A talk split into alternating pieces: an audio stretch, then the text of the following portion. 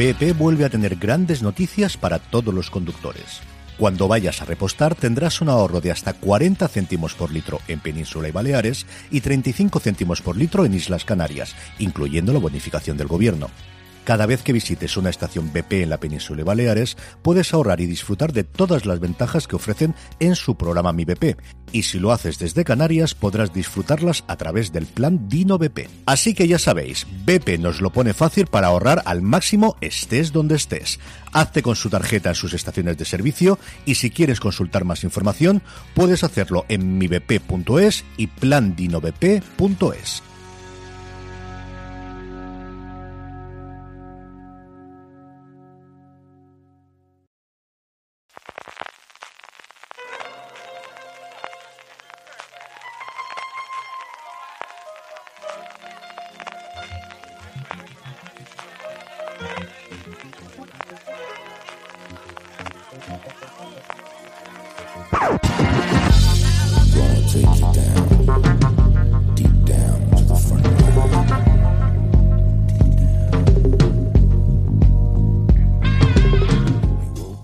todos y bienvenidos a FDS Review, el programa de fuera de series donde cada semana analizamos, comentamos y debatimos sobre nuestras series favoritas de televisión.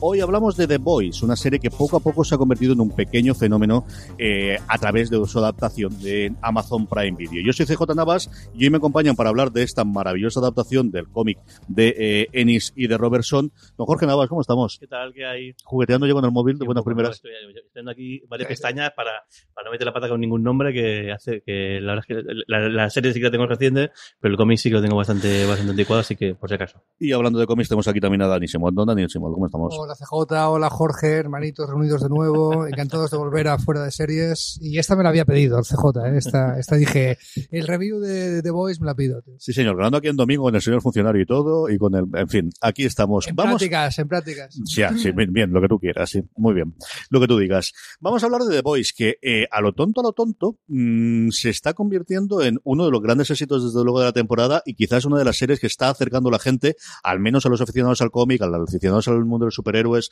eh, y, aprovechando de nuevo ese teórico parón de verano que todos decimos que ha desaparecido, pero que indudablemente sigue existiendo y que permite descubrir nuevas series, a descubrir Amazon Prime Video, que es el gran problema, ¿no? De, y esto dónde está en Netflix. Yo no me acuerdo que, quién fue el otro día que me dijo, era curioso buscar, hacer búsquedas en Google y buscar en Google Trends las series más conocidas que no son de Netflix, con la palabra Netflix detrás, para ver la cantidad de veces que se buscan y The Voice era una de ellas, ¿no? Eh, vamos a hablar, como siempre hacemos en review, primero sin spoilers, unos 10-12 minutos, en este caso, tanto del cómic original eh, y de cómo lo vimos en su momento, una valoración global de la serie sin spoilers y luego, como hacemos siempre, pondremos la sintonía y ya hablamos de toda esta primera temporada. Y podemos decir bien primera temporada porque ya está confirmada, tampoco que tuviésemos muchas dudas, la renovación por mínimo por una segunda temporada de la serie eh, de, de Kripke. Jorge, ¿cómo recuerdas tú acercarte la primera vez al, al cómic de Garcenis y de Robertson? No me acuerdo porque el, el por qué fue exactamente, pero sí que a mí yo cada vez leo menos cómics, aunque intento, ahora estoy intentando retomarlo, pero sí que hay de esos dos o tres eh, autores que sí que intentan seguir la pista, mm. unos, unos Garcenis, otros, otros, otros eh, Warren Ellis, o últimamente sigue siendo también Brian Wood y demás.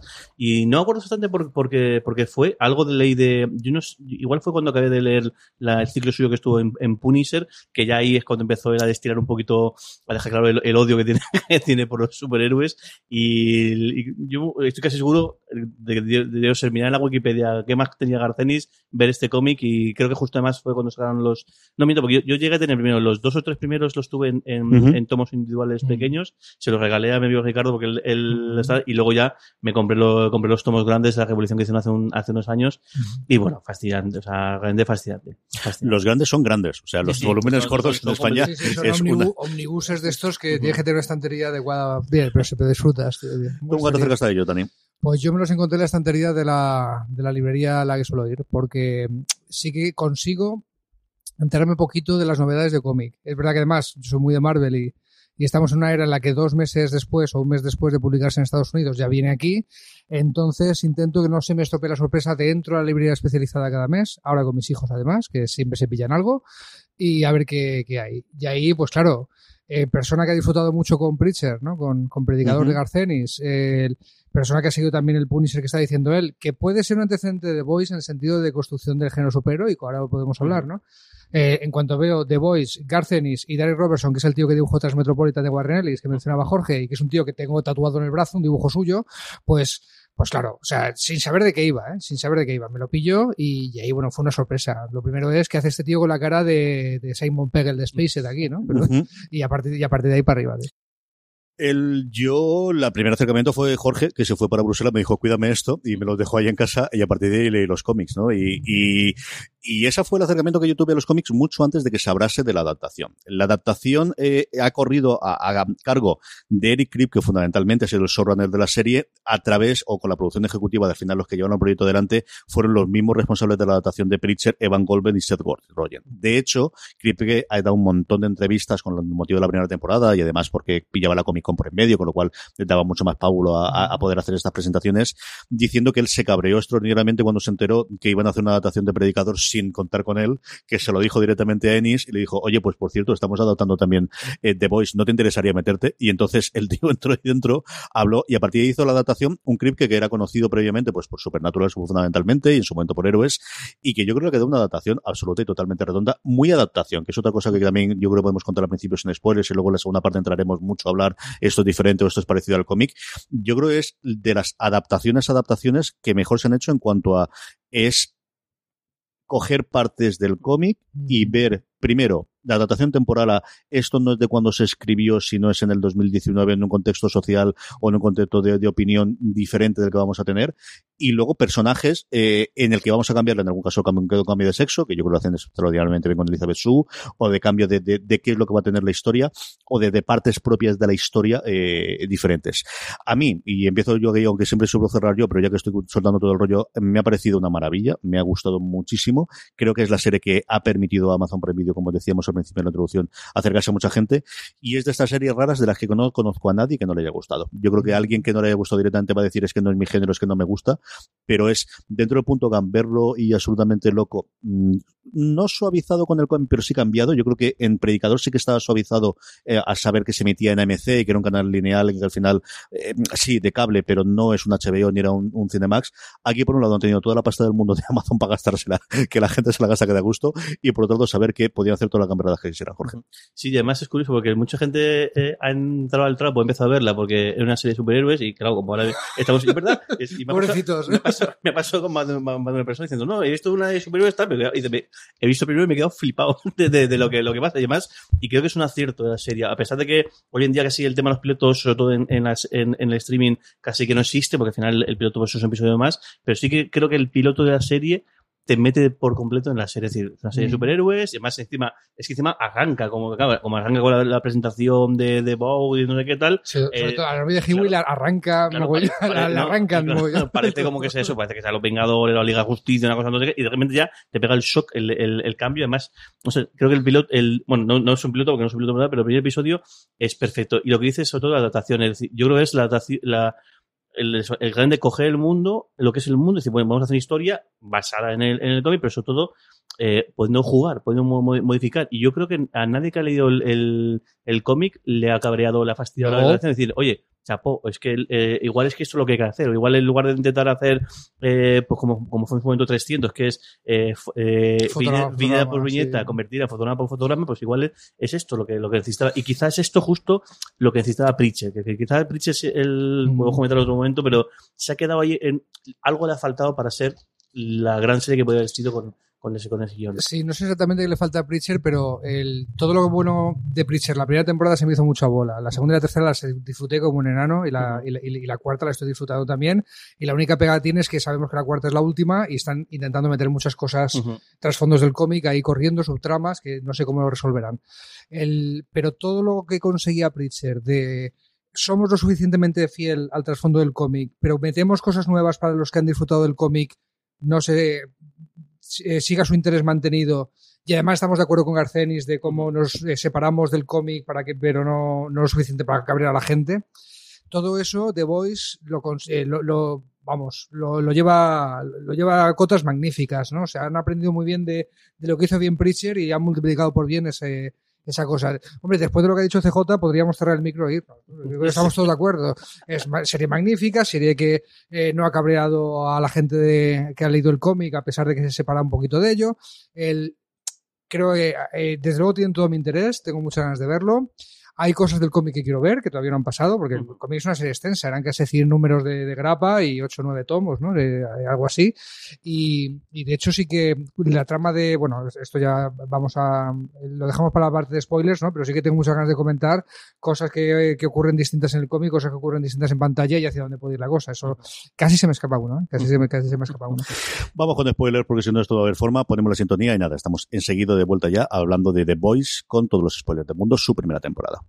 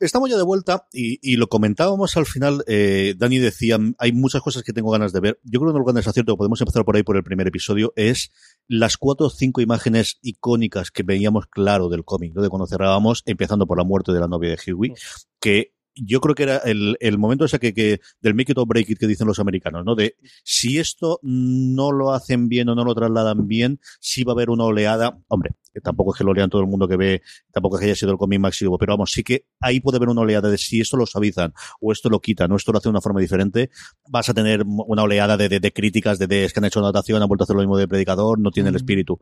Y yo creo que ahí lo aciertan absoluta y totalmente y es el momento a los aproximadamente 20 minutos de la cosa más complicada que es cómo le coges cariño personaje que acabas de conocer hace cuatro minutos, a Hugo y especialmente a su, a su novia, y cómo a partir de ahí te marca eh, esto es el tono de lo que vas a ver a partir de aquí, Jorge. Sobre todo es, es, es, el cambio de, bueno, si, si- pensamos en la, en la temporada como, como un libro que tiene su introducción, su nudo y su desenlace, es la escena que, del final del, del- de la introducción. Porque es el momento aquí, ahora vas a ver lo que, de, qué, de qué va esto. Y es una escena en estas en las que eh, hacen uso de, de, eso, de la ventaja que tiene el, el, el- lo que puede ser televisión respecto al cómic, porque el cómic impresiona más. El cómic puedes jugar, yo no estoy seguro, pero es, yo imagino que igual justo además cuando ocurre esto es cuando, eh, Sí, cuando sí, pasas, sí. pasas de página, con lo cual siempre el cómic a veces juegan con eso, el que justo cuando pasas de página ocurre una escena un poco bestia que es la que te deja poco- y juegan con el hecho de que pasas la página con verlo ahí en grande. No estoy seguro porque eso hace tiempo que no veo, que no, que no, lo- que no le- leo el cómic, no estoy seguro cómo es, pero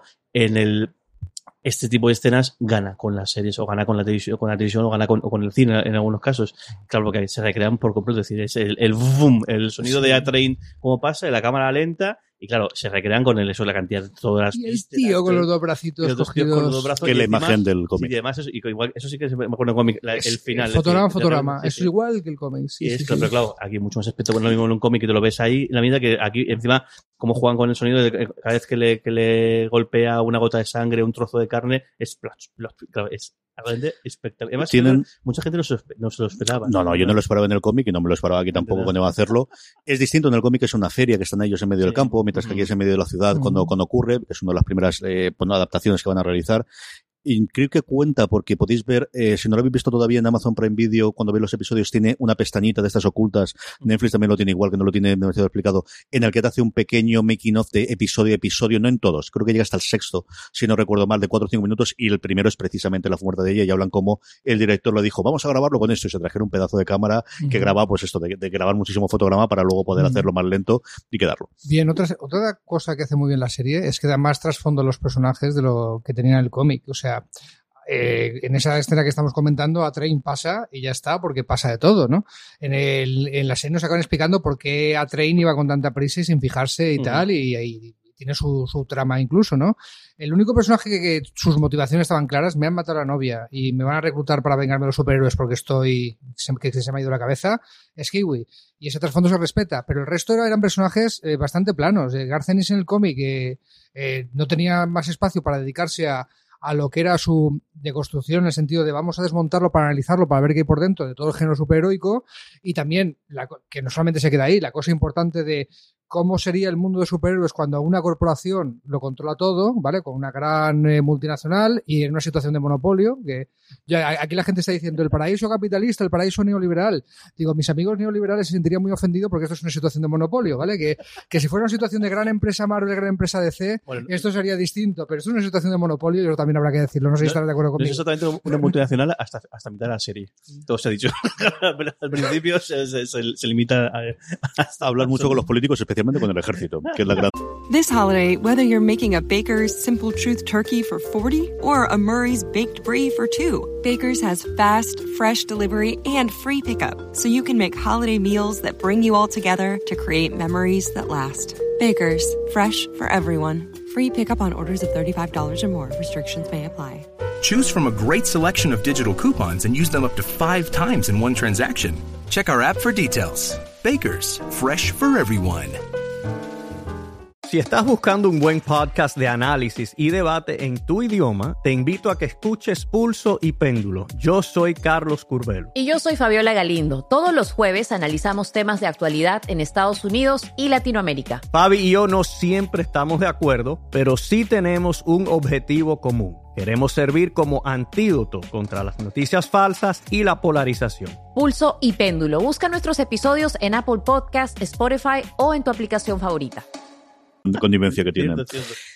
Vamos, yo iría a hablar de los The Boys, pero yo creo que quizás, eh, porque la otra escena icónica que tiene, que es lo que en la serie es un intento pues de acoso sexual o de barra violación que tenemos con el este, que es muy diferente en el cómic. En el cómic no lo hacen personajes únicos, sino que lo hacen tres, y yo creo que se le marca muchísimo la adaptación que van a hacer después de ellos, ¿no? De, Eso, claro. de por un lado, The Deep va a quedar como mm, esta parte y te va a permitir, yo creo que es uno de los grandes aciertos, y quiero hablar ya de él, de Homelander, que yo creo que si en el cómic no era mal personaje, aquí para mí es total y absolutamente la revelación de la serie, Jorge. Sí, yo creo que es es el mejor. De hecho, el, el- el- antes de ver la serie, no sé si cuando, después de ver el primero, eh, vi un fragmento de entrevista a Garcenis, que yo creo que le hicieron, le hicieron hacer alguna convención de cómics, y le pregunto por la adaptación, y él cuenta, dice, bueno, dice, yo voy un poco por delante, yo ya he visto hasta el sexto episodio, dice, y él, y sobre todo la cara que pone, está muy impresionado, es decir, muy impresionado. Y sobre todo dice, y dice, y lo que más destaco, aparte dice, han hecho solo la historia, han hecho los cambios que han, han visto, dice, yo estoy encantado, dice, pero lo que estoy fascinado es con el acierto en el casting. Dice, especialmente con el caso de,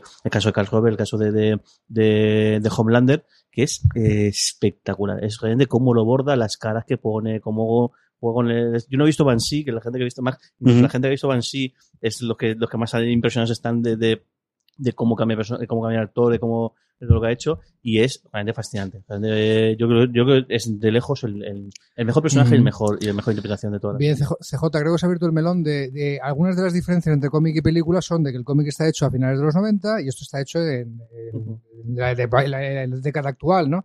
Eh, a finales de los 90 no había ocurrido el Me Too y lo que le ocurre a Starlight con el Profundo, eh, con el Deep One este, es, es un Me Too, en realidad. Y ella saca, lo dice y tiene consecuencias para el acosador que están teniendo hoy en día. El, eh, es verdad que en, en el cómic eh, le hacen la novatada, la prueba de si quieres ingresar en la Liga de la Justicia, digo, lo- los siete, pues tienes que A los eh, tres que estamos aquí. realizar una felación a todos los miembros masculinos, ¿no? Y la reina Maeve, que por cierto, otra, otra que tiene trasfondo en la que serie, que, te mucho enteras de quién es, qué tal, es que en, en el cómic es solamente pues la Wonder Woman que está, que está allí y no tiene frase. Es que no tiene frase, es como una tía fría, distante que pasa de todo esto y cobra a final de mes y ya está. Y aquí tiene, tiene un trasfondo, ¿no? Eso, eso me ha gustado. Otra cosa que no había pasado es Fíjate, ¿por qué Marina Such eh, y muchísima gente en la de sus críticas está comprando a esto es lo que pasaría si Marvel fuera real, ¿vale? Si Vogt sería el, el equivalente a una empresa que no solamente edita cómics de superhéroes y merchandising y películas, sino que los superhéroes existen y controlan en qué ciudad está y le cobran eh, al ejército, le cobran a esto, ¿vale? El, vamos a ver, ¿por qué la gente piensa en Marvel? Porque Marvel ahora está comprada por Disney y, y, en fin, y, y manda sobre la cartelera mundial, ¿no? Sobre, sobre las películas que se hacen. En el, los siete es un reflejo de la Liga de la Justicia. Homelander es Superman, el Aquaman es el Profundo, hay un antiguo miembro que lo sustituye Starlight que se llama el Farolero, que es Linterna Verde, eh, Wonder Woman, el Flash Todo. el Velocista, todos, ¿no? O sea, eh, y, y- y el, y el negro, ¿no? De, ¿Cómo es? De Black Noir, que, es, que, es, que es un Batman que, que no se le ve la cara y es, importante que no se le vea la cara, ¿no? más- Es más DC que, No, de hecho, Es eh, totalmente. Empieza, la empieza, Justicia. empieza siendo así, pero claro, cuando se hizo finales de los 90, DC era una, la compañía que estaba comprada por Warner, que, que tenía películas mainstream, que, que a nivel de, no sé, de jugar en bolsa y todo esto, pues estaba en una posición que Marvel ni olía. Ah, Luego Disney compró Marvel y, y la, cambió co- la y la cosa. cambió, ¿no? Pero eso es otro- otra cosa que ha cambiado, ¿no? El, conforme avance la serie, a lo mejor vemos eh, más cosas que se veían en el cómic que sí que hacían referencia a otras partes de Marvel y DC, de, de las dos. Yo estoy con muchas ganas de ver eh, la saga aquella de los G-Men, ¿os acordáis? Que era, vamos a coger la patrulla X y vamos a, Sí, a, a destriparla, a dividirla en dos, vamos a separar sus partes y vamos a ver microscópicamente lo que es la patrulla X, ¿no? Y eso por el especial microscopio de, de Garcenis, que entonces va a estar pasadísimo de rosca, va a ser gore, va a haber mm, toda la cosa sexual que quieras por en medio y ya está.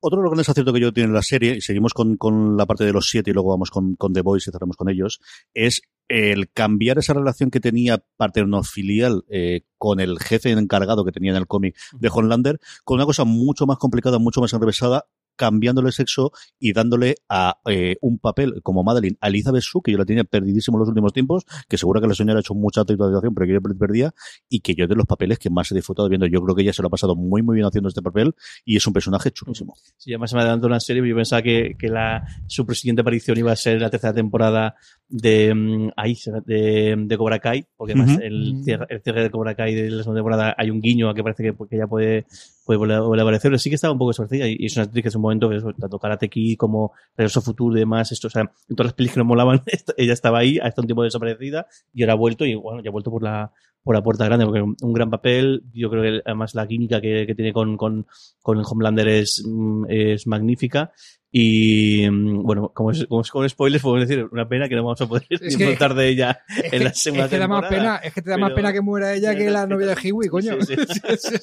Es que has estado más tiempo con ella, es que al final es normal, es decir, es una gran villana, es decir, Homelander al final es lo que es y es que ocurriría con Superman si sus padres no fuesen las mejores personas del mundo mundial, ella es alguien que escala la, que ha tenido que tragar muchísima cosa y que hay un momento dado en el que decide cambiar y que mm, contra viento y María quiere tener el hijo en una situación complicadísima. Y y es curioso también la- el, el cómo ella, en el, primer, no, el segundo episodio, ella le, le echa en cara a Homelander lo que ha hecho con él, o sea, que se ha, carga- se ha cargado el avión del, del, del, del Mm. alcalde de mm, es, Baltimore. Baltimore, ¿no? Baltimore. De, Baltimore, y sin embargo luego la que hace todas las pasas, o sea, el, el chantaje y la que lleva, la que sube el pistón en la negociación y demás con el ejemplo, es, es, es- pero sí tiene dos o tres momentos de conciencia que Homelander no tiene. Sí. Cuando el, segundo avión, el que abordan ellas, Sí. o cuando luego Homelander revela que es que para poder funcionar tenemos que crear un supervillano, Supervillano. quien hace todas esas realmente barbaridades Mm. no es Bow la gran mega corporación, ni es el personaje de Lisa de Su porque quiere ser la nueva jefa detrás de jueces por debajo de Giancarlo Esposito, sino es Homelander, que al final es el que no tiene absolutamente ninguna conciencia para de... impresionar eh, a, a Lisa. sí. Lo curioso es que para, para impresionarla a ella, que luego al final, claro, la decepción es tal que al final acaba. Claro. claro, deja de tener sentido su vida o deja de tener sentido lo que, todo lo que ha hecho. Es para alguien que la está mintiendo eh, constantemente y de ahí la decepción y de ahí, bueno, pues la- ¿Cómo acaba la la- escena después? Y eh, eh, recordemos que en el cómic sí que está la trama de Homelander se le va yendo la olla a Camboya y se va haciendo cada vez más megalomaníaco y más de si yo soy superpoderoso porque tengo que obedecer a una A estas corporación de nadie. Pero eso va ocurriendo que se hacia el final del cómic y de hecho es la traca final. Aquí lo han cogido desde el principio Mm. para como, como hilo conductor de la primera temporada y ya veremos si de, si de toda la serie, ¿no? E insisto en que Garcenis a veces se salía de la trama de mira la Liga de la Justicia por aquí, mira tienes Kicks que no sé si serían los Teen Titans o cualquier otro grupo de adolescentes filial de, de un grupo de superhéroes mayor, luego se va con la Patrulla X, aparece por ahí un trasunto de Stan Lee que se llamaba La Leyenda, ¿os acordáis? Una bueno, especie de gurú bueno. de los cómics sí, y tal, pero pasadísimo de rosca también y ya verá dónde nos lleva esto. Muy bien. Annie barra Starlight. ¿Qué os ha parecido el casting de, de, eh, Erin Moriarty como ella y la- el cambio que le tienen al personaje en- dentro de la, de la serie la evolución que tiene a lo largo de la primera temporada? Yo que me gustó mucho y además me gusta un montón las escenas que tiene a solas con Hughie. Todas, tanto la escena cuando se conocen, la escena de la bolera, las cuatro o cinco escenas que tiene, me pareció muy bien, porque más al final es, es la que dé un poco.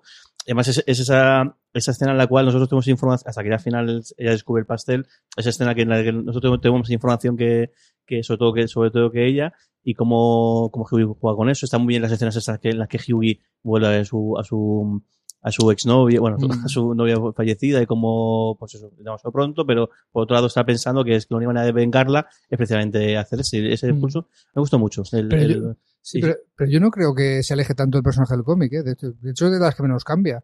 Lo que pasa que sí, que de vez en cuando te- en esas conversaciones con Hiwi, que también Ujú. aparecen en el cómic, en el banco cuando se conocen, muy parecido, eh, te mencionaba, no, yo es que era de, pues esto, de la juventud cristiana religiosa, de esta reaccionaria que te cagas de Estados Unidos, y me iba por las convenciones de superhéroes religiosos y no sé qué. Eso lo mencionan en el cómic. Aquí, como hay billets, pues te Claro, sacan la convención la religiosa convención. entera con el superhéroe titular de, de ese mercado al que se dirige sí. Vogue, de, de gente súper religiosa y tal, y esta chica esta, estaba por allí, que te lo muestran, ¿no? Algo que en el cómic solamente mencionan de pasada, pero no hay tanta diferencia entre el Starlight y el cómic. Eso sí, el Me Too. El, a raíz de, del acoso sexual inicial en el cómic, pues toma la determinación de esto no es como me esperaba y tal, y en el cómic va un poco más allá, desafía a la empresa, desafía todo y lo hace público y, y arda Troya, ¿no? Y Sí, eso lo confiesa Kripke en una de las, de las entrevistas que os comentaba yo, de, de cómo ellos están en proceso, proceso del guion cuando, cuando empezó todo el movimiento Me Too y él decidió cambiar toda esa parte y, y tener la partida ahí. A mí me gusta mucho su personaje, aparte porque la fuerza, porque me encanta el final que tiene cuando ya empieza a controlar los poderes y decir, mm, ¿por qué voy a ser yo menos y por qué tengo que controlarme? Y es que al final, pues yo creo que después de Homelander, posiblemente la más poderosa que hay en cuando se pone realmente cabreada y, y, y- y saca todo lo, el superpoder que tiene dentro. El contarte toda esa segundo escalón, ¿no? De por debajo de los siete y toda esta generación de superpoderosos o de poderosos, que en el cómic es por unas razones y aquí por otra, que yo creo que es uno de los grandes aciertos que tiene la serie, todo lo que hacen a partir de, de la droga del V7. Eh, ¿Es un V7 o lo he medio del V4? Sí, el- Son el- siete, el-. De momento son Los- siete. eh, el mm, todo ese conglomerado o, o- o distintos escalafones. A mí me recordaba mucho al béisbol, ¿no? De tener por un lado las grandes ligas y luego todas las ligas inferiores, el triple A, la doble A y la A, y de cómo van jugando, que en el cómic se lo comentan, de cómo van quedando huecos dentro de los, dentro de los eh, super eh, grupos, por así decirlo, y cómo, Mm. bueno, pues si has pertenecido a este su supergrupo es más fácil que saltes al siguiente, y de aquí es más fácil que saltes Sí. al, al siguiente, al, al- a los siete. Esa parte me gustó mucho, y toda la parte Y cristiana cómo, está y cómo los alquilan a, a las ciudades para que. En el caso del el primer episodio es como, como le alquilan un superhéroe un poco de segunda. Nubian, Baltimore. Nubian Prince. Sí, sí, para, para, para que, porque más dice, porque más en- encaja en tu, es decir, es curioso el, el- la visión de marketing absoluto que tienen de eso. Es decir, este personaje, este superhéroe encaja en tu ciudad, Sí, va a sí, reducir la, la, La criminalidad delincuencia, y tal, si no sí, lo- sí, y claro, sí. y, ahí luego la parte de chantaje, y si no lo aceptas, pues tú verás lo que, Y- pues claro, te pueden plantar todo lo Y- contrario y y, vuestro, demás. y vuestro yo seré filo no dijo, em, Sí. eh, me están hablando de estadísticas de criminalidad en. Baltimore, En eh, Baltimore. coño, de Wired. Un poquito por ahí. Cuando pensé, cuando hablamos del último, Sí. evidentemente. Sí. Y luego incluso de eh, Deep también a Deep, eh, cuando en este Mm. cuando ahora cuando, cuando lo expulsan o cuando lo mandan ahí un, un poco al ostracismo lo mandan de igual lo mandan a un, a pueblecito con la idea de que de que sea un poco el, el este el héroe del pueblo y demás porque Mm. bueno porque no, no tiene, no tiene nada que hacer ahí Eso también recuerda un poquito a la época post-Civil War, la primera Civil War de superhéroes en Marvel, eh, que se crea la iniciativa eh, Ujú. dirigida por Iron Man, que metía en cada estado Un superhéroe. Pues es muy normal ver superhéroes en Nueva York, pero no en Montana o en Kansas. Y ahí, y ahí sí que era la historia, había historias del superhéroe que se va a Arizona o a tal pueblo de tal, ¿no?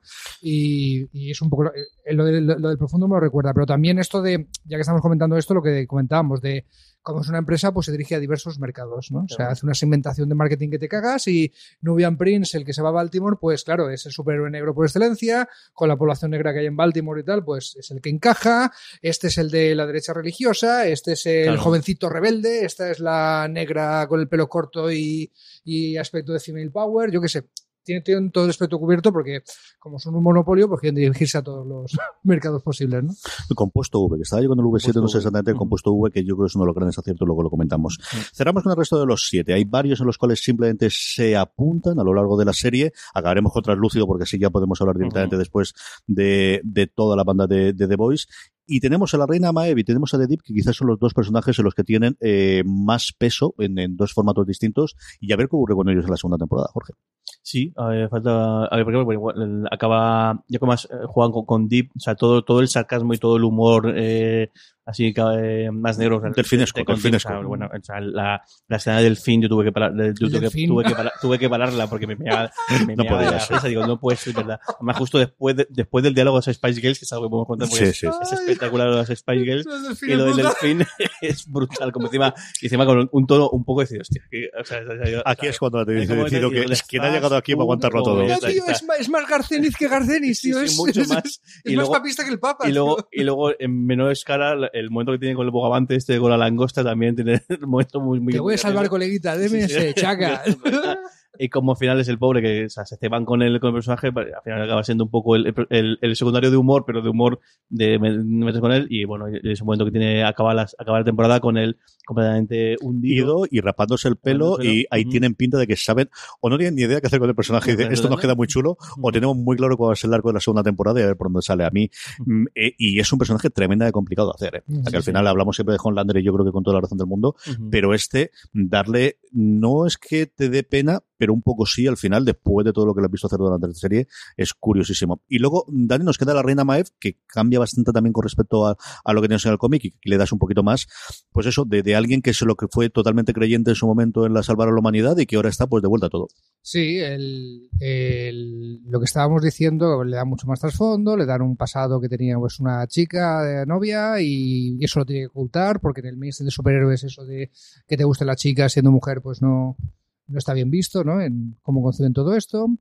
Y también estamos viendo su desencanto, su viaje hacia el desencanto. En el caso de Starlight es desde el principio y en el cómic era desde el principio.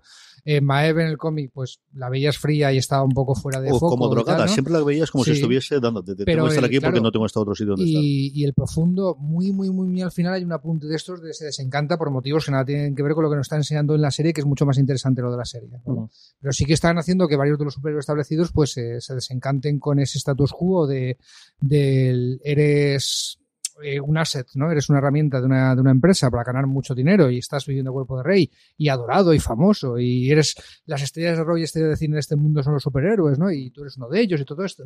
Y se van a desencantar con ese mundo eh, que no es tan ideal como que querían. Y ese desencanto creo que va a ser trama de la. This holiday, whether you're making a Baker's Simple Truth turkey for 40 or a Murray's Baked Brie for 2, Baker's has fast, fresh delivery and free pickup, so you can make holiday meals that bring you all together to create memories that last. Baker's, fresh for everyone. Free pickup on orders of $35 or more. Restrictions may apply. Choose from a great selection of digital coupons and use them up to five times in one transaction. Check our app for details. Bakers, fresh for everyone. Si estás buscando un buen podcast de análisis y debate en tu idioma, te invito a que escuches Pulso y Péndulo. Yo soy Carlos Curbelo. Y yo soy Fabiola Galindo. Todos los jueves analizamos temas de actualidad en Estados Unidos y Latinoamérica. Fabi y yo no siempre estamos de acuerdo, pero sí tenemos un objetivo común. Queremos servir como antídoto contra las noticias falsas y la polarización. Pulso y péndulo. Busca nuestros episodios en Apple Podcast, Spotify o en tu aplicación favorita. Serie y aquí no sé si está oliendo a una rebelión contra el status quo con gente que ahora mismo está dentro de él o, o cómo va a salir la cosa, ¿no? Pero Y también es, también es el personaje en el que se nota el paso del tiempo. Creo que es la, la primera que se nota que se va haciendo mayor. Porque más encima cuando entra Starlight, que es, eh, y, y dice, dice, te, te veo a ti, te veo a mí, hace cuando yo, cuando yo entré. Es decir, y es la primera nota en la cual lleva mucho tiempo haciendo esto, lleva mucho tiempo haciendo lo mismo, y por eso un poco el desencanto, y, y sobre todo, yo en parte la sensación de que, de que de que, que ya empieza a no. Al final eh, pasa a ser un, un acompañamiento de, de Homelander, cuando la tengo en el Mm. avión, era su novia, su no sé qué. Entonces, poco a poco también yo creo que ella se ha dado cuenta que le están haciendo un lado o le están, están buscando la, quién, quién, quién le reemplaza. Que también se puede buscar un poco el, el rollo de que como, como es mujer y se hace mayor, pues hay que, ya hay que apartarla, ya no, ya no sirve, ya, ya no, ya no vale. A ver cómo, cómo, cómo desarrollan esto. El resto que tenemos, eh, hablábamos desde el, de- nada, simplemente apuntamos el, el- el par de personajes y luego tenemos a Traslúcido, que sin es cierto que no tenemos muchísimo trasfondo porque desaparece rápidamente, sí que de alguna forma aquí sirve eh, a diferencia de en el cómic, como detonante de empezar a juntar a la banda, que es muy diferente de lo que ocurre en el cómic, eso sí, Sí. que es cierto, Jorge, y, y es muy proceso de Ocean's Eleven, de vamos a juntar a la banda, aparte de los cambios que tienen los personajes en sí. Sí, bueno, eh, empezando por el hecho de que, de que en, en el cómic todos son realmente superhéroes. en, re- en realidad son todos tienen, o sea, todos tienen superfuerza, es decir, todos, además en el cómic hay mucho combate, mucho más con eso, porque, porque, claro, el combate es de igual a igual, aquí no, aquí el combate no es de igual a igual, aquí son pues, la- una banda de, pues, de, de mortales, de, humanos que se la juega mm, peleándose e intentando perseguir Bueno, a, los, claro, a los en- supers. En el cómic, vamos a decirlo, se chuta en el compuesto V V. para que ya que vamos contra los superhéroes, pues pues, que se, eh, a mejor equilibramos, esté ¿no? de, de, de igual de condiciones y aquí, no, aquí, aquí es el cambio. Entonces aquí eh, sí que empiezan a dejar el, el eso, el, el cómo parece que el- lo que es el núcleo del grupo es un grupo que ya existía, pero que llega un momento con lo que pasa con, con Mallory, que Mallory el que, el que les, el que les une, pero que luego la, la cagan, que eso también en el cómic igual van haciendo referencias y aquí consigue, o sea, el, el- parece que el, la impresión de que, de que cada uno ya hizo su vida, Ujú. y así se ve, y, pero claro, pero eh, Butcher sigue sigue empeñado en que, en que esto, y en cuanto ve un filón, que el filón es, es, es Hughie, es cuando intenta otra vez diseñar el plan para volver a juntarles, para hacer no sé qué, y encima el éxito, entre comillas podemos decirlo, de cargarse a Translúcido, pues es el que al final les hace decir, oye, pues sí, esto puede funcionar, esta vez sí que puede funcionar, esta peña no tiene por qué ser como la vez anterior. Yo tenía mm, mucho miedo, no, tenía mucho miedo de toda la adaptación en general, ¿no? Y creo que era muy complicado, pero especialmente yo creo que los siete lo podían hacer medianamente bien, no esperaba las adaptaciones que yo creo en la gran mayoría de los casos, por no decir todas, han ido por el buen sentido, yo creo que es un acierto lo que contábamos de que el compuesto V tratarlo como una trama de investigación y de, y de, bueno, pues al final sí, es el gran misterio de qué está ocurriendo aquí, qué es lo que, qué lo que hay, darte la explicación de por esto han surgido los superhéroes en los últimos 40 o 50 años en el mundo, y yo creo que es un gran acierto, y apuntarnos un poquito de Homelander, que no sabemos exactamente lo que ocurrió, pero sí que parece que, bueno, que lo, diseñaron desde el principio y fue creado más allá de ese compuesto, pero si tenía curiosidad de cómo van a trasladar, porque yo creo que estos sí que son mucho más alocados, los personajes de The Voice, por un lado Butcher, y por otro sobre todo, Frenchy, The Female, y eh, Mother Milk, sobre todo Frenchy de Female, Aquí cambia mucho la relación que tienen, es diferente el, el- peso que tienen y cómo aparecen. The Female es uno más de los integrantes eh, del, del grupo inicialmente, mientras que aquí, bueno, la aparece y la, y la encuentran. ¿Qué te ha parecido el resto del grupo de, Claro. de nuestros queridos compañeros? Como habéis apuntado, cuando Huey se une a The Voice, ya está el grupo hecho. Y aquí vemos eh, cómo se reúne. Las relaciones no cambian tanto. O sea, Frenchy de Female tenían una relación en el cómic muy especial, tenían una cierta afinidad. Y Mother's Milk, que estaba cabreado con The Butcher, no sabías por qué. Y aquí te lo muestran todo, ¿eh? Cómo se construye la relación entre estos dos y por qué está cabreado con este, ¿no? Incluso le dan una familia a Mother's Milk que no cuentan por qué se llama leche materna. ¿eh? Y, y tengo muchas ganas de ver si se atreven a, a mostrar en, en- en pantalla por qué se llama leche materna, ¿vale? Ya, ya veremos. El, pero no- nos lo muestran. Hombre, a mí lo de, lo de que se vean las tripas de cómo se construye el grupo, se inventan ese trasfondo de hubo un fracaso anterior y hubo un mentor que dejamos la estacada y, eh, vale, bien, en mente, en el cómic lo que hacía The Butcher es eh, recurrir a la leyenda para conseguir información, que era este trasunto Sí, de Stan Lee, que sabía cosas de los superhéroes, porque era un tío que había estado en la industria desde el principio. El- aquí se inventan otro tipo de, de mentor, fuente de información. No me parece mal, ¿eh? Yo creo que, insisto, puedo seguir disfrutando con el cómic, pero esta, esta nueva versión mejora muchos aspectos, eh, se detienen cosas que Garcenis no le daba tiempo. Muy bien, yo, yo estoy, eh, estoy de acuerdo con los cambios, perfectamente. Sí que falta un miembro y es, y es el perro de Butcher. Que es curioso que, el- en que la- aparece en en- el flashback en y el lo comenta que era a propósito hecho y que querían meterlo más en la segunda, pero sí que era una cosa muy complicada de trasladar Sí, a la, y, a que, la y que de hecho que yo creo que en alguna foto promocional aparece también, incluso yo juré que, que en, en, en alguna foto, cuando el, el- las previas o no sé qué, llaman, ha salido, eh, ha salido fotos de, la foto del Sí, grupo. es posible. sale que salga con el perro. Sí, con el yo creo que tiene el ese- él sale en el momento del flashback en el que él Sí. recuerda a Butcher cómo era Sí. su vida con, con su mujer y, y sale, ¿no? Y además le da el nombre y, y lo tienen allí. Yo, la otra cosa en la que yo creo que podemos comentar un poquito, que yo creo que tiene acierto en cuanto a los secundarios, aunque es una serie en la que ya hemos hablado de prácticamente tiene como 14 actores principales, pero así tiene varios secundarios, incluido uno con Haley Joel Osment, que junto con toda la parte del compuesto, el Sí, compuesto V, Muy bueno. yo creo que esas dos le da ese trasfondo nuevamente de ampliar el universo, ¿no? De qué ocurre cuando uno de estos decide que ya no puede ser tan grande y necesita en este caso drogarse, como es el caso de Atrain, de es que es el hombre más rápido de la Tierra, pero toda su vida depende de que sea el hombre más rápido de la Tierra. Si ahora de repente hay alguien que es un poco más rápido, pues todo el problema y poder buscar la relación con el deportistas y con Sí. todo lo que quieras, ¿no? Especialmente con los países de, de Estados Unidos de atletas o de jugadores de béisbol especialmente o cosas similares, ¿no? Y por otro lado, el Harry Osmond de alguien que fue muy conocido por la televisión en su momento y caído en desgracia, sigue teniendo sus poderes, pero luego tiene todas esas esas miserias, con, simplemente es que no puede ver al hijo y él lo único que quiere es poder ver a su hijo al menos una vez al mes. ¿no? Pero gloriosos los paralelismos entre el Harry y Joel Osment real, ¿eh? Sí, Él sí. fue niño prodigio, tuvo sus series, eh, no ha oído hablar de él mucho tiempo, va por los circuitos de convenciones para que cuatro frikis le firmen el DVD. Eh, yo no sé si en la vida real el pobre, la pobre persona. Yo creo que son más cosas. Ahí, esa escena es maravillosa con los cameos de varios, incluido Tara Raid, que se ríe de sí misma sí, y sí. poder hacerlo en medio. Yo creo que es- son esas cosas que en el cómic ocurren muy de trasfondo, pero aquí en la serie te da oportunidad de nuevamente construir universo y construir un mundo de, de- así es como funcionaría este mundo, Jorge. Ujú. A mí me recuerda eso, el, el, el- recuerda a un personaje que ocurre en Assassin's Stars, que es un tipo que tiene un poder que, en realidad no sirve- que técnicamente no sirve para nada. Entonces, y entonces ese le pasa un poco, un poco igual. Al principio es una estrella, consigue, consigue hacer películas y demás, pero claro, llega un momento en el cual se cuenta que no sirve para, que en realidad no, no sirve para nada y al final acaba totalmente caído, caído en desgracia, aunque luego, lo que pasa es que luego aquí en la serie lo hace muy bien porque tiene un, tiene una, tiene un papel muy eh, fundamental por lo que pasa al final de, la, de la temporada. ¿Qué os ha parecido toda la parte del compuesto V? ¿Os ha gustado el cambio que han hecho en Dani?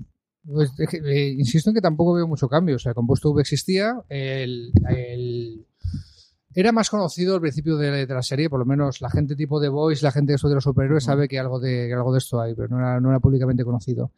El- no sé si lo sacan demasiado pronto. Es que, claro, después de haber leído el cómic, me parece que eh, la trama de se le va la olla a Camboya a Homelander, me parece que la sacan demasiado pronto. Por lo menos está- están quemando mucho terreno, pero ellos sabrán a dónde están llevando la serie y me fío. Y el compuesto V igual. Era, era un secreto, era una cosita en la caja misteriosa que, que para mí sacan demasiado pronto. Esa es la única crítica que le puedo hacer. Pero, pero bueno, ellos sabrán lo que están haciendo.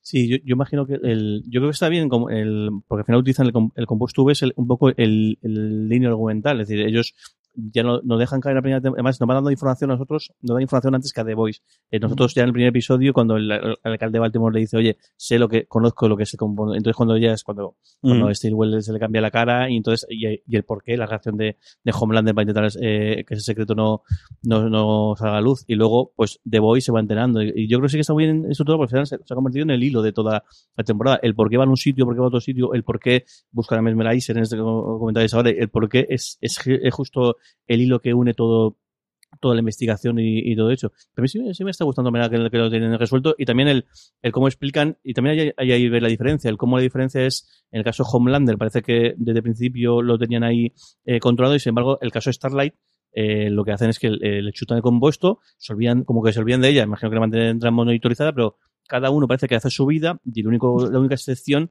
es Homelander, que es el que propio, la propia Sí. es la que, la que está controlando para, porque quieren que se De- convierta en, en ese gran, Creció en un laboratorio, Laboratorio, sí, tenía sí. padres. en ese, en ese, en ese gran, en, en- en lo que es la, lo que- al final lo que es la franquicia de verdad de, de, de Boat.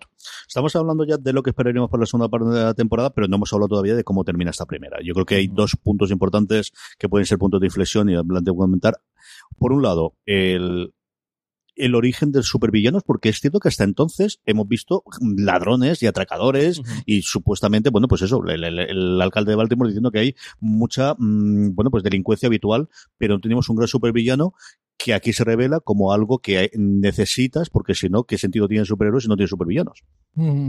Eh, lo fácil hubiera sido hacer un Mystery Man, ¿no? ¿Os acordáis de Mystery Man? La película aquella de, también basada en un cómic, de un mundo donde había superhéroes, eh, pero había una especie de Superman también que había derrotado a todos sus villanos y en un momento dado se vuelve loco, tiene actividad y dice, pues vamos, voy a generar mi propio supervillano para hacer el gran combate y volver a ser el héroe, echa de menos todo eso, ¿no? Aquí podía haber pasado algo parecido, ¿eh? O sea, podía haber sido el loco este intentando, pero va más allá, el tío lo que quiere es tiene los poderes y lo que quiere ser él, él es el supervillano que quiere dominar el mundo, eh, básicamente imponer su ley, llevarlo más hacia un, los aficionados al cómic inventan la referencia Kingdom Come, ¿no? o el Escuadrón Supremo, que son cómics en los que los superhéroes toman el control político de, de la situación por necesidades. Y, y a lo mejor lo que quiere es provocar la situación, un poco más como Watchmen, provocar la Ujú. situación eh, para que la gente diga, por favor, superhéroes, toma el control, que esto se está yendo a la mierda. Creo que puede ir por ahí la cosa, ¿no? El CJ mencionaba cómo acaba la serie y hay un troleo muy importante para la gente que lee el cómic, ¿no? Claro, como estamos viendo cómo se forma el equipo de The Boys, en un momento dado piensas que va a llegar el status quo, el trasfondo, eh, con el que el cómic prácticamente empieza, o en el segundo tomo ya, que es eh, los The Boys es un operativo secreto de la CIA, gracias a que eh, The Butcher tiene amistad, en el cómic es mucho más que amistad, con alguien de la CIA. que Con la da- subdirectora de la Claro, que le da recursos y que le da una oficina en el edificio emblemático este de Nueva York. El Flatiron. El Flatiron. De hecho, aquí ¿Eh? es una de las, de las exigencias que le hacen, de las peticiones que le hacen en la lista ahí- es ahí creas una oficina en el Flatiron. Eh, quiero una oficina del Flatiron, quiero que me dé recursos. Y además, en, en- en ese momento, eh, la trama estaba con, hostia, lo van a conseguir porque, Sí, sí. porque gracias señor tapa a los malos. Y luego hay un giro para, no, mira, volvéis a ser fugitivos. Nos han hecho un troleo importante a la gente que, que esperábamos esa situación ¿no? para la segunda temporada. Así que ya veremos si llegan al, al o no llegan. tío. Y la serie culmina con, con esos últimos 14-15 minutos en casa de- del personaje de Elizabeth Shue, en el que, por un lado, vamos a tener la gran traición a Homelander revelada finalmente. eh, vamos a tener ese asesinato, ¿no? De, de cómo la mata con esa cara de odio, de verdad, mira que tiene momentos este tío en el que hay. Y luego esa traga final con la revelación de no, no estaba muerta, estaba de parranda, y no solo no estaba muerta, sino que además había tenido un hijo, la mujer de Bocha. Sí, sí, y es brutal. El, el, el cierre es, o sea, claro, es el, es el cliffhanger definitivo. definitivo. ¿Cómo voy- vamos a dejar todos con la boca abierta y ahora vais a aguantar una- un año hasta un año hasta que- o, que yo más, creo que esto no va a durar porque esto siempre está y muy bien yo creo el, el cierre muy bien creo muy bien la, también la parte de, del, del eso, el- como el rollo del, del, del supervillano que es el superterrorista que, que pasa que el superterrorista te andar por casa porque al final que Homelander puede fíjate lo, lo que tarda él en llegar ahí la base está Y se acabó. reventada y, y, y se acabó y, y, eh, y hay otra cosa y luego el cierre me parece muy bueno Yo creo la escena, la escena entera en, en casa de Stilwell me parece muy muy muy bien y como además y es dura ¿eh? es, es- porque todo- en todo momento ella, ella creo que tiene claro lo que va a pasar y lo que dice, por favor, saca al niño de A mi aquí, hijo, favor, a saca mi al hijo, salva a mi saca, hijo, Saca, saca, sácalo de aquí en todo momento y al final, pues mira, acaba siendo pues una, una, la escena es una cafrada y luego el- la última escena, eso, lo que cuentas tú, cómo es posible, cómo el, si para para Homelander ha sido la frustración de, que llevo todo, o sea, la gente con la, que- en la que yo me fiaba me ha estado mintiendo en una cosa tan tan tan, tan básica como, como, como incluso el, el, el tema del hijo y el tema de incluso su origen y demás.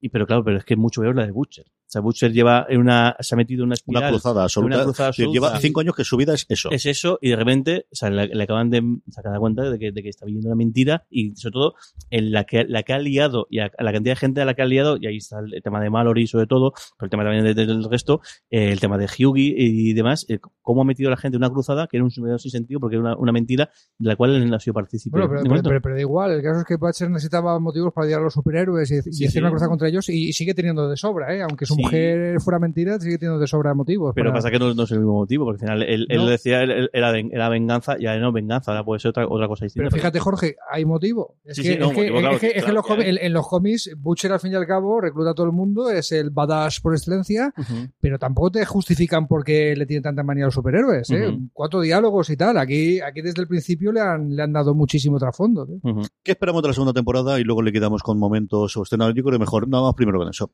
Escenas, momentos, curiosidades, personajes que nos han quedado y que os haya gustado extraordinariamente de, de esta primera temporada. Jorge. Hombre, yo creo que el, ese personaje del farolero, que, el- que, el- que también en el, en el, en el cómic es una sorpresa enorme cuando, cuando, cuando aparece y como aparece, porque también tiene su, su miga, ah, por aquí lo dejo caer, de hecho aparece. aparece varias veces, aparece los pósters, aparece el nombrado, póster, porque al pero final es- nada más. porque realmente eh, Starlight entra a sustituir al, A farolero, pero no se, sale- no se menciona, menciona el nombre y se ve la forma que se ve en los posts y demás, pero no nadie dice nada de él, nadie dice por qué lo deja. Bueno, hay un momento que dice, no, se ha tomado un tiempo o, o lo ha dejado un tiempo, ya ya y luego sí que lo mencionan cuando mencionan el incidente en el cual mueren los, los nietos de Mallory, Ujú. eh, porque, porque realmente parece que el grupo de Boys lo que hace es que se enfrentan. El- Su obsesión, lo mismo que consiguen con, contra Lucio, sí que lo consiguen. eh, su primer intento es con el, faro- con el farolero. A ver cómo, lo- cómo lo sacan, cómo lo, cómo lo plantean y qué recogido tiene. Porque igual puede ser solamente una, una- igual puede ser algo como Memorizer, que al final son dos episodios lo que aguante más, o igual tiene un arco más, más grande, pero sobre todo yo creo que la, la, la, la gran incógnita es ahora, ¿qué va a hacer va a explicar This holiday, whether you're making a Baker's Simple Truth turkey for 40 or a Murray's Baked Brie for 2, Baker's has fast, fresh delivery and free pickup, so you can make holiday meals that bring you all together to create memories that last. Baker's, fresh for everyone. Free pickup on orders of $35 or more. Restrictions may apply. Choose from a great selection of digital coupons and use them up to five times in one transaction. Check our app for details. Bakers, fresh for everyone. realmente lo que, lo que ha descubierto o no lo va a contar, porque claro, si el momento que lo cuente, el- lo más seguro es que el grupo se, se deshaga. ¿Cómo va a enfrentar e- esa situación? El cómo sigue Hugh y, y Starlet en este momento, cómo van a, a- a conseguir que, que se, se reconcilien, si se reconcilian o no. Y bueno, un montón de, hay un montón de, de incógnitas, pero bueno, muchas ganas de, de verlas. claro. Bueno, el gran misterio, el gran misterio que no te das cuenta hasta que lo revelas, ¿no? O sea, en el cómic, en el cómic pasa que casi al final revelan quién es eh, Black Noir, o sea, revelan su cara, como el, esa especie de Batman, tiene la cara todo el rato tapada y va por ahí, y das por sentado que tiene que tener la cara tapada porque es un tío que se parece a Batman, no se te ha ocurrido preguntar qué hay debajo de la máscara. Y ese momento en el cómic es, puff, es la revelación final y es casi lo que te justifica casi todas las tramas, ¿vale? No lo voy a contar ahora. Pero eso puede, como están quemando terreno respecto al cómic rápidamente, no me extrañaría nada que saliera en la segunda temporada. Yo quiero que cuenten por qué leche materna se llama leche materna, que es curiosísimo, y me gustaría ver a los G-Men. Sobre todo más referencias a, a Marvel, ¿vale? O sea, tenemos aquí la Liga de la Justicia por doquier, eh, pero parte de la gracia de The Voice, el cómic, era hacer referencia a cosas concretas del mundo superheroico de Marvel y DC, eh, no solamente de, de las historias de los cómics, sino del trasfondo de la industria. O sea, eh, para vender más TVOs, y es la única explicación, pues eh, de- en un momento dado descubrieron el filón de los grandes crossovers de verano, ¿vale? O sea, amenaza cósmica de no sé qué, la guerra Green School, la guerra Yard, no sé cuánto, aniquilación. Todos los superhéroes de la Tierra tienen que irse corriendo a defender tal. Y eso lo sacan, ¿vale? En un momento dado de, oh Dios mío, eh, otro verano más, que hay una gran amenaza cósmica y todos los superhéroes se van de la Tierra. Y te cuentan por qué es. El, el- eso, el, el, giro, el girogasm, a ver cómo, cómo, cómo que es con es la- a ver cómo lo enfocan si se atreven a sacarlo. Vale, que spoiler de los cómics, básicamente, que la, eh, la justificación es que se busca en el gran crossover cósmico para que se vayan de juerga todos los superhéroes juntos a hacer la megalogía padre, ¿no? Porque, porque una orgía de superhéroes es, Sí, es, sí, es- es es tremenda. ¿vale? Es mucho más orgiáquico el cómic, que aquí te lo apuntan dos o tres Sí, veces, sí. pero en el cómic es escenas de sexo hay prácticamente en Mm, todos los sí, sí, números. es es- muy bestia. y muchísimo más cafre de lo que hay en la adaptación. Ujú. Eso es quizás lo que más os oído. Coño, Kev- Kevin Smith en el último podcast decía, ah, eh, tengo puesto la tele y pasa mi mujer y dice, ¿qué estás viendo? The Boys es una cosa de superhéroes, pero si están follando. Mm. También falta- esto, esto pasa, ¿no? Hay una cosa que, a ver cómo, cómo encajan o cómo se compone Boat, porque al final, pues, Starlight parece que ha roto con, con, con Boat, o tal y como se siguen, eh, Deep está totalmente fuera, Homelander a ver cómo se toma todo esto, al final Steelwalker, la figura muy, muy importante, está fuera de mapa, a ver cómo, cómo explican o cómo...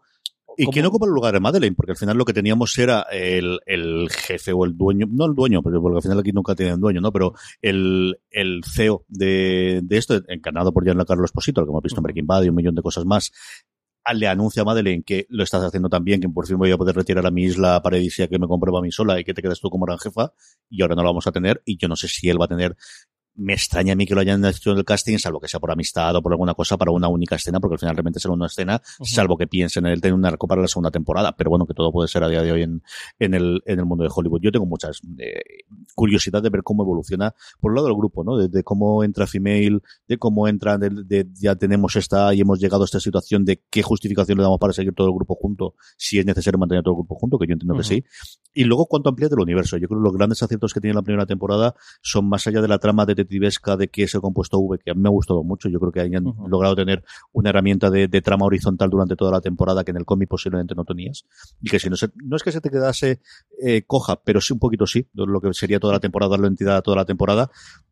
Esos momentos comentabas tú de, de, de Mesmerizer, de tenemos uno o dos episodios en el que te contamos otro aspecto de cómo sería este mundo en el que existen los superhéroes, ya sabemos que de una forma manufacturada y, totalmente, bueno, pues artificial que lo hemos creado nosotros como la corporación, también pasa con el personaje del... Ay, no, no con el personaje de, la pareja de, de E-Train.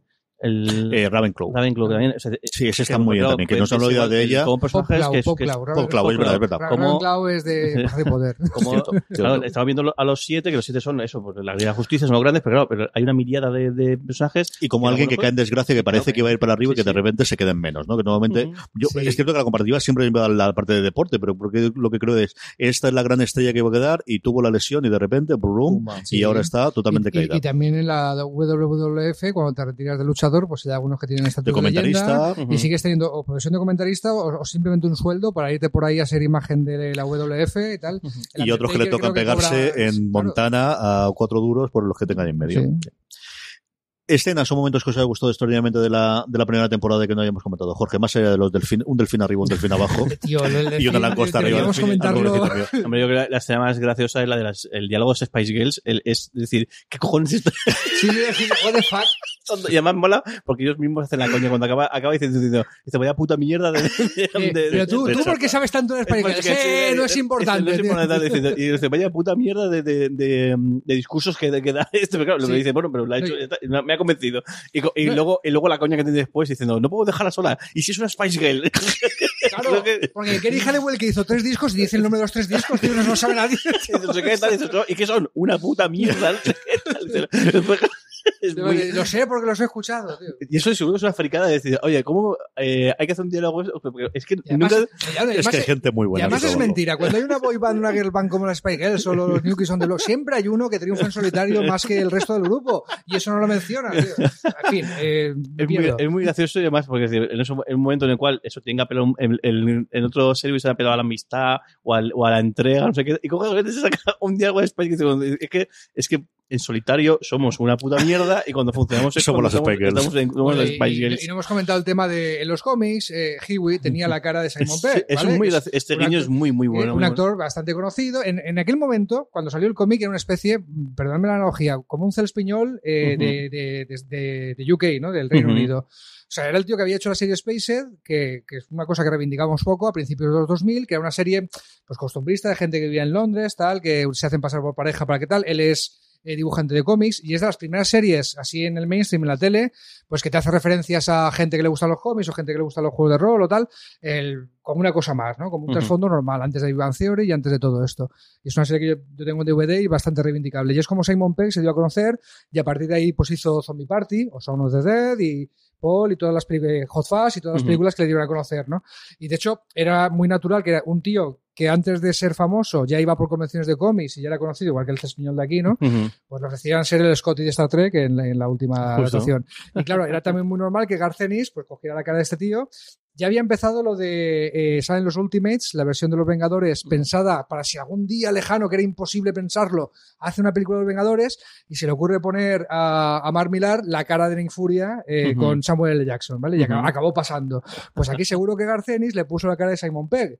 No ha sido así, pero ¿qué ha pasado? Pero han hecho, han hecho, y es un acierto, el- han creado la figura del padre de, el padre de Hughie, que lo interpreta Sí. eh, Simon Pegg, y además es un acierto muy, yo creo que está muy bien el, el, el personaje, lo un poquito que sale y el papel que, que hace, lo creo que lo hace muy Sí, bien. además, muy bien. creo, y además creo que lo envejecen un poquito. Yo Sí. veo a Sa- a Simon Pegg más tocado, como diciendo, es que Simon Pegg, han pasado 20 años del cómic, a lo mejor ya no tiene edad de ser Huey. Cuando ¿no? hagas tú, ¿no? que- que- que el- el- Pegg el- tuvo un momento, yo creo, muy chulo y muy bien pensado y muy. Yo creo, juraría que fue la Comic Con de Nueva York, porque fue en otoño del año pasado, que es cuando la Comic Con de Nueva York, en el que presentaron la serie en sociedad, presentaron al que interpreta a Huey, que es, pues, mira, esta tendencia que tenemos últimamente de hijos de, actores conocidos, Sí, sí, ¿no? de incorporarse aquí. Y sacaron a Simon Pegg de alguna forma dando, pues eso, de, de sí, mm, confío en este chaval, de verdad que lo va a hacer muy bien y yo además voy a tener un pequeño cameo haciendo de su padre porque ya estoy en mayor. Yo creo que es un momento bien pensado que, que de alguna forma, pues nuevamente, ¿no? De, de- para los fans del cómics de, de, de, de acercarlos y de aceptar que va a ser muy complicado porque como dice Dani, es decir, es que si veis en el ómnibus, de hecho, aparece la- el prólogo es del propio Simon Pegg contando precisamente toda esta toda historia y con toda esta película, ¿no? Y yo creo que fue un acierto, ¿no? El, el- el llevarlo allí y el tenerlo y sí que le da ese punto adicional de, de- de unión entre el cómic y la, y la serie. Escuchándote, me recuerda cuando eh, Leonard Nimoy le dio el relevo de Spock Mm, Es ¿no? muy ese rollo. Es muy ese rollo lo que hicieron allí en el, en un caso en la película y en el otro caso en, en la presentación. Como os digo, yo juraría que fue en la Comic Con de Nueva York del, de otoño del año pasado. Yo el momento que casi me muero de reírsa es cuando de repente le suena el teléfono a Mother Smith y suena Rickroll. O sea, Sí, sí, es Rick Astley. Digo, no puede ser "¿Quién verdad. Ah, No puede ser verdad.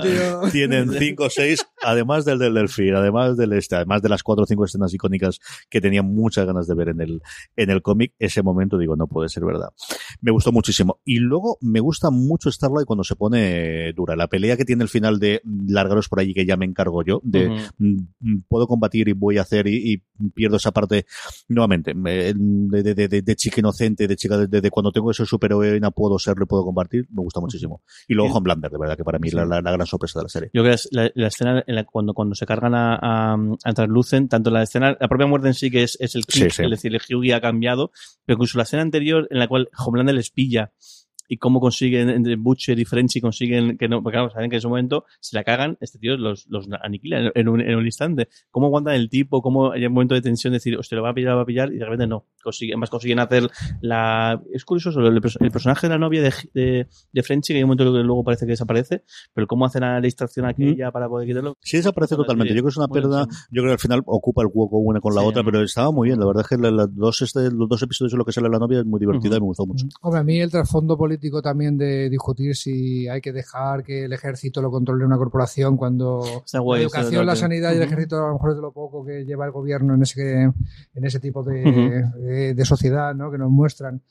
A mí me parece interesante, claro. O sea, yo sé que no es para todo el mundo esa trama, pero a mí el debate entre lo público y lo privado me interesa mucho. Y si hay superhéroes, pues es una salsa que me gusta. ¿no? No, y está guay el debate, el debate eh, ¿cuánto, cuánto, eh, ¿cuál es tu arma más potente? Tal. Diciendo, ¿cuánto cuesta tanto? Diciendo, dice Homelander, no, con eso lo, lo aniquilas sin ningún tipo de problema. Entonces, como están justificando, el, el- al final, pues eso. Sí, luego el- negocio.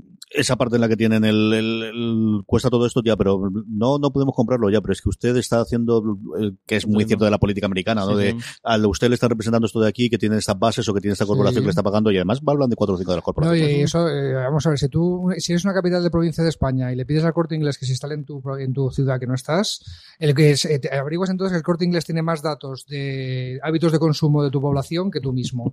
Y igualmente Vogue sabe más de que criminalidad de Baltimore que el ayuntamiento de Baltimore, que la policía de Baltimore, porque tiene una especie, tiene un guiño ahí de. Eh, ah, eh, película de Tom Cruise, de Precox, de Minority Report. Minority Minority Report. Tiene un momento Minority Report de decir, no, es que tenemos aquí un equipo de que saben dónde va a ocurrir el crimen porque tenemos aquí, ¿vale? Tiene un momento así de saber de tenemos billets como Ujú. para que no solamente me compre el superhéroe, sino que me compras el superhéroe, te, te pare el crimen porque sabemos cuándo va a ocurrir. Sí, porque más, eh, fíjate, la, la, la gracia, el, el primer desengaño de Starlight es la primera misión de Starlight, el cómo va a un sitio y la gente dice, no, si aquí y dice, No hay nada. dice, ya está. Y además, encima, hace una cosa y están las cámaras detrás, con lo cual es, es todo, eh, ellos ya saben lo que va a ocurrir, ya saben cómo, lo único que hacen es, tienen que ir allí a que les graben para que luego esos vídeos se hagan virales y entrevistas y Mm. cuando hagan la película, pues la película o el merchandising, el merchandising. Pues sí, y es verdad. eh, y, y lo que no crea Vogue son supervillanos para que luchen superhéroes, son criminales normales. Entonces el supervillano va a venir por otro lado, como apuntaba CJ. También puede ser una, una cosa curiosa el, el que se le vaya la olla con el, con el supervillano. Que igual realmente hay un supervillano que les pongan un brete, aunque yo en principio no creo que vayan por ahí, pero también pues una, una, una un, un arco interesante. A ver qué ocurre en la segunda temporada y desde luego que la veremos y la comentaremos. Yo creo que uno de los grandes éxitos de Amazon Prime Video, de las que le puede colocar, a falta de que nos llegue el Señor de los Anillos, que evidentemente Claro. donde tendrán toda la, la, la artillería, en, bueno, pues un Amazon Prime Video que se está reinventando, que tuvo grandes éxitos en un momento, sobre todo de crítica con, con los premios, con Transparent y con, bueno, pues Mozart in the Jungle, por mucho que queramos, al final se llevó un montón de globos de oro y tuvo nominaciones, pero esta yo creo que sí que lo ha sido, aprovechando este verano, el primer gran fenómeno de la gente de preguntarte de, oye, ¿esto dónde lo puedo ver? Y de, oye, que esto qué bien que está, y descubrir nuevas series que hay maravillosas en Amazon Prime Sí. Video, como siempre digo, acercaros a Sneaky Pete, acercaros especialmente a Patriot, que es una serie que no es para todo el mundo, pero de veras si os gusta todo es esto, todo esto, mejor. todo esto con el permiso de Good Omens, por supuesto. Pero, sí, es que, es que- pero eh, si estoy aquí, Julio- Julián Clemente diría lo mismo, de otro momento de, ah, pero vosotros los lectores de cómics sabéis esto, sí, tío, lo sabíamos, ah, ahí tocándose tales. Esos momentos que a Julián Clemente mí nos gustan, sí. todo esto con el, con el permiso de Good Omens, que es la, la serie del año, por supuesto. Todo eso estaremos aquí en Fuera de Series para comentarlo. Mil millones de gracias, Dani Simón. Hasta el próximo programa. Hasta el próximo programa. No, Jorge. Navas, no te hagas tan caro de ver. A ver si grabamos alguna cosa más, que esto no puede ser. No, hay, hay que, esto es planificarlo. Sí, señor. A todos vosotros, querida audiencia, mucho más eh, comentarios y artículos sobre The Voice en la página web. Tenéis la crítica de Marina Such, tenéis, eh, bueno, pues la recopilación del, del el ama que hizo eh, Eric Crick con cosas muy interesantes y muy divertidas, eh, contando sobre la- el proceso de adaptación. De verdad que está muy, muy bien y que, que Antonio eh, Rivera adaptó para, para la web y comentamos y, y traducimos alguna de las cosas. Mucho más contenido en nuestro- en nuestra cadena de podcast. Volveremos la semana que viene con un nuevo review. Volveremos con el resto de los programas. Gracias por escucharnos y recordad, tened muchísimo cuidado ahí fuera.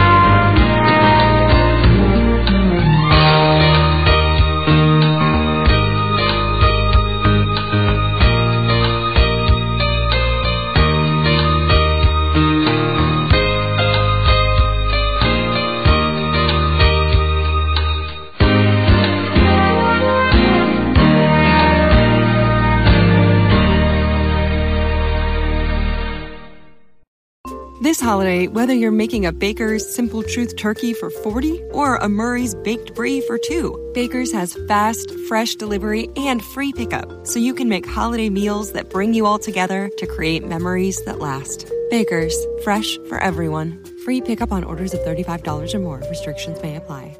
Choose from a great selection of digital coupons and use them up to five times in one transaction. Check our app for details. Bakers, fresh for everyone.